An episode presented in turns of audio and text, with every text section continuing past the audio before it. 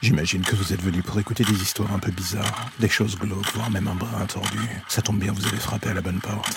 Prenez votre lampe torche, faites attention où vous allez marcher, et n'écoutez pas les hurlements au loin pendant le voyage qui va suivre. Bienvenue dans l'ombre des légendes.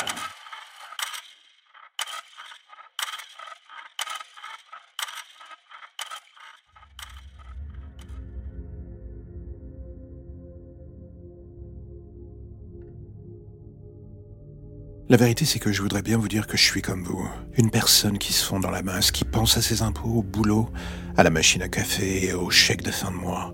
Ça serait vrai en partie, mais si je vous cachais le reste, ça serait un tel mensonge que je finirais par m'en vouloir d'une certaine manière. Pendant des années, j'ai cru que j'étais comme vous, un monsieur tout le monde. C'est ce que la société attendait de moi. Je lui cédais docilement sans résister.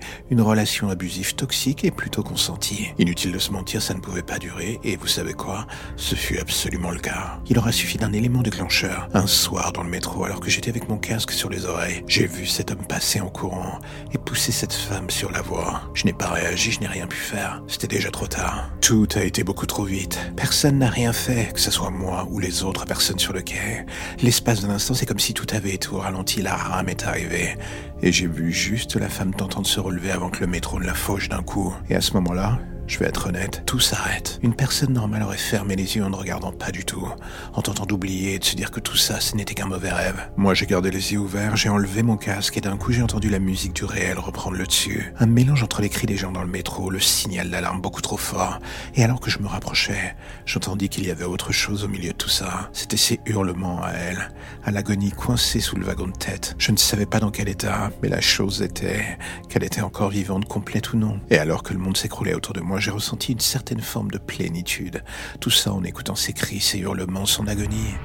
Je savais que c'était contre nature répugnant et que je devais pas me laisser aller vers cela. Mais j'étais pris par ce chant si particulier. Ce n'est que 25 minutes plus tard, quand les pompiers eurent fini d'extraire les morceaux, que le retour à la réalité me frappa de plein fouet.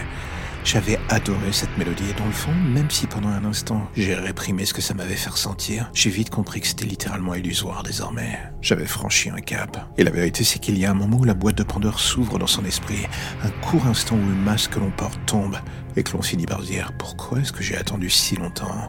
À quoi bon se mentir Et vous savez quoi? C'est ce que j'ai fait. Alors du coup, la prochaine fois que vous prendrez le métro, ne vous baladez pas trop près du bord. Vous ne voudriez pas contribuer au nouveau chapitre de la mélodie que je suis en train d'écrire quand même.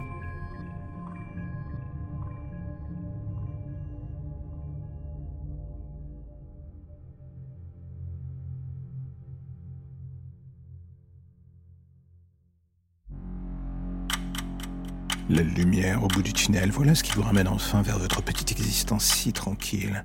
Plus d'ombre, plus d'histoires ou de légendes bizarres. Juste le quotidien qui revient frapper à votre porte en attendant de replonger d'ici demain matin vers de nouvelles zones pour le moins sombres. Vous avez déjà envie de revenir, je le sais, mais patientez. Chaque chose en son temps.